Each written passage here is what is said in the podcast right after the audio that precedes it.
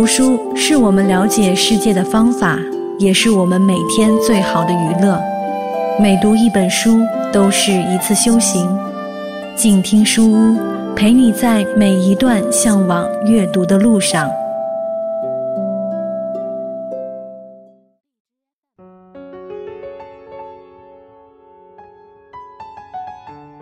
她和张爱玲并称为“海上姐妹花”。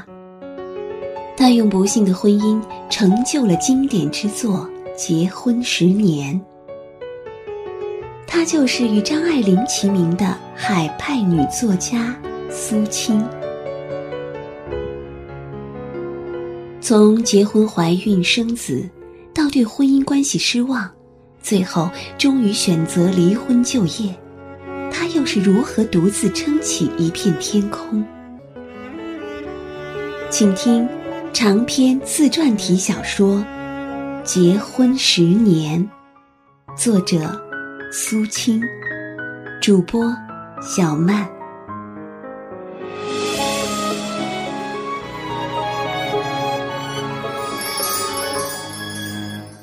嘿，你好，欢迎来到静听书屋，我是主播小曼。好久没有见了。从今天开始，我带来了一本新书和大家分享。这本书名字叫《结婚十年》，作者是苏青。嗯，可能很多朋友都知道，在上海沦陷期间，苏青是和张爱玲齐名的。苏青本名冯允庄，早年发表作品的时候署名叫冯和仪。后来就用苏青作为他的笔名。我要和你分享的这部《结婚十年》，是一部自传体的长篇小说，一九四四年轰动文坛。这部小说用女性的视角来观察现实的人生百态、世事变迁，贴近生活的叙述、细腻的语言特点，还有热辣深刻的议论文风。受到当时很多读者的欢迎。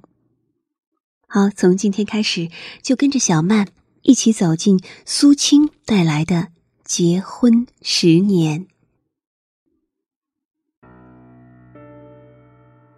徐政府，苏于淑仪，为长男崇贤，长女怀清结婚起事，仅瞻于。中华民国二十一年十月十日下午三时，在青年会举行结婚典礼，盖从简略述不简要，特此敬告诸亲友好，谨惜谅见。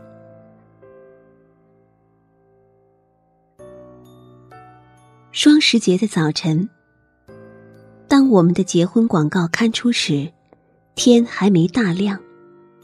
房间里却早已黑压压的挤满了人了。母亲昨夜是同我一床睡的，那是恩城的规矩，说是在遣嫁的前夕，娘该伴着女儿睡，好在夜里细细教她做媳妇的道理。可是母亲没有教我，她上床的时候，我早已睡熟。第二天还不到五更时分。他便匆匆起身料理杂事去了，其后只进来过一次，叫我先在床上吃些点心，吃好了依旧睡下，千万别起身，在花轿没有进门以前。做花轿是我乡女儿的特权，据说从前宋康王泥马渡江以后，就逃到我乡某处地方。金乌珠追了过来，康王急了，向路旁的一个姑娘求救。那个姑娘便叫他躲起来，自己却诓乌珠说康王已逃向前方去了，因此救了康王一命。后来康王即位，便是高宗，想报此恩，可是找不到这位救他的姑娘，于是便降旨说：凡恩抚姑娘出嫁，均得乘坐花轿。这轿据说乃是仿玉轿形式而造，周围雕着许多凤凰，轿前一排彩灯，花花绿绿，十分好看。按照一直传下来的规矩，只有处女出嫁才可坐花轿。寡妇再嫁便只可坐彩轿，不许再坐花轿。若有姑娘价钱不真，在出嫁时冒充处女而坐了花轿，据说轿神便要降灾。到停轿时，那位姑娘便气绝身死了。母亲当然相信我是处女，因此坚持要我做花轿，不可放弃这项难得的特权。我觉得做了花轿上青年会去举行文明结婚礼，实在有些不伦不类。但一则因为羞答答的难于启齿，二则恐怕母亲疑心我有他故。以为我在怕教神降灾而不敢做了，所以结果还是由他们主张去做花轿就做花轿吧。花轿是由南宅固定抬到我家来迎亲的。进门的时候已经晌午了，我正在床上着急，因为整个上午没有起来，大小便急得要命。好容易听得门外人声鼎沸，房间里的人也骚动起来了。孩子们哭啊哭！妈呀，花花轿子来了，我要去，楠楠要去看呀！我知道花轿到了，心中恰如遇到救星，巴不得他们都一起出去，好让我下床撒了尿再说。不料，他们却不动身，只在窗口张望，一面吆喝着孩子不许顶头迎上去，说是冲了轿神，可不是玩的。他们喊。仔仔，不许上去！快回来呀！新娘子还在床上没起来呢，快来看新娘子打扮呀！真糟糕，他们还不肯放我自由嘞。那时，我的小便可真连拼命也自忍不住了，然而却又不能下床，给人家笑话说，花轿一到，新娘子便猴急起来，自己窜下床了，那还了得吗？我急得流下泪来，泪珠滚到枕上，渗入木棉做的枕芯里，立刻便给吸收干了。我忽然得了个下流主意，于是轻轻地翻过身来，跪在床上，扯开枕套，偷偷的小便起来。小便后，把湿枕头推过一旁，自己重又睡下，用力伸个懒腰，真有说不出的快活。不一会儿。吹打手在房门口催妆了，我拿被蒙住了头，任他们一遍、两遍、三遍的催去，照例不做理会。正想朦胧入睡时，伴娘却来推醒我了。其后，便有两个伴娘来替我化妆，我的五姑母坐在旁边指点，房间里满是看客。我生平从不曾当着人涂脂抹粉。心里觉得怪不好意思，可是五姑母却得意洋洋，巴不得多些人来欣赏才好。因为我这一天的新娘装束完全是她出的主意，母亲一向信任她，当然不会不同意。他说：“时下的礼服虽然都用白色，但是他看着嫌白色不吉利，主张一定要改用淡红绸质，上面绣红花纱罩也是淡红色的。”看起来有些软绵绵，惹人陶醉。手中捧的花是绢质，也是淡红色。这是我五姑母顶得意的杰作。她说：“鲜花易谢，谢了便不吉利，不如由她用人工来制造一束，既美丽又耐久。”她真替我设想的周到，处处是吉利第一，好看第二。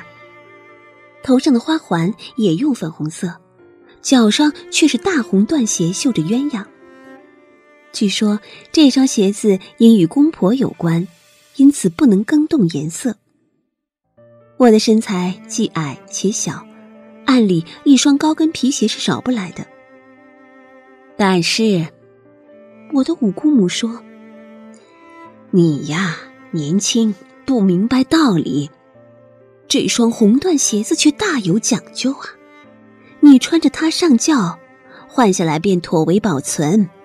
将来等到你公婆百年之后，你要把它拿出来缝上孝布，留出鞋跟头一阔条红的，那便是照你公婆们上天堂的红灯。即使你今天穿了皮鞋，将来又怎能缝上孝布去呢？不是害你公婆只好黑暗中摸索着上天堂了吗？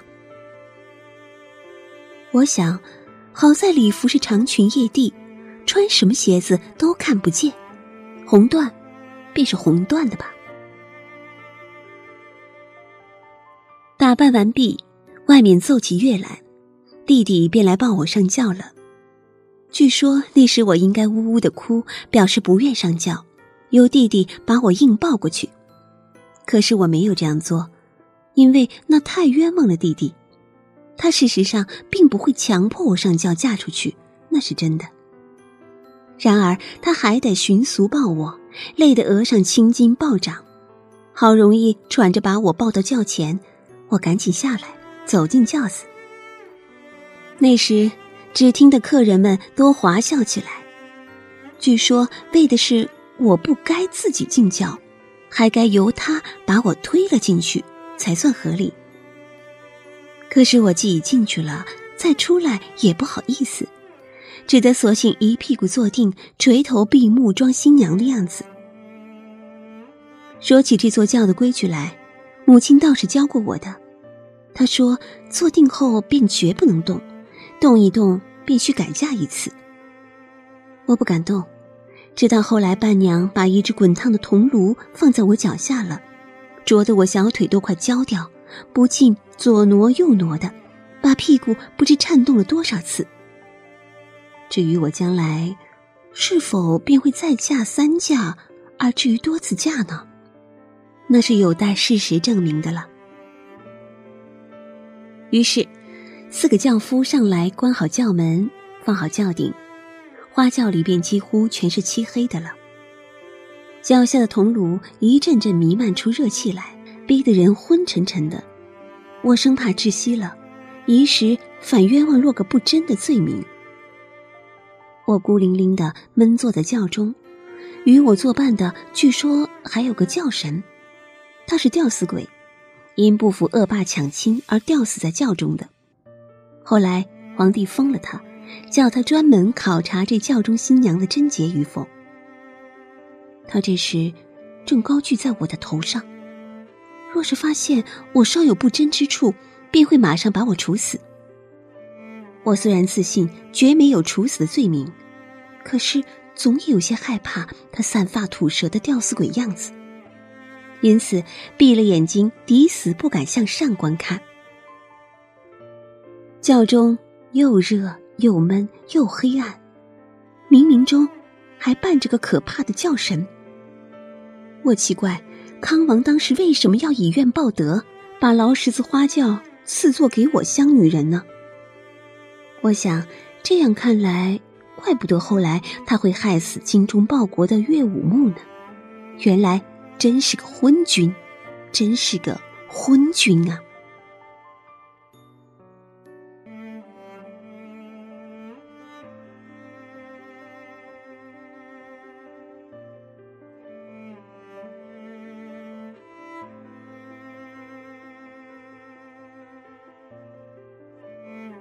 好，朋友们，刚才分享到的就是民国著名的女作家苏青的长篇自传体小说《结婚十年》的第一集。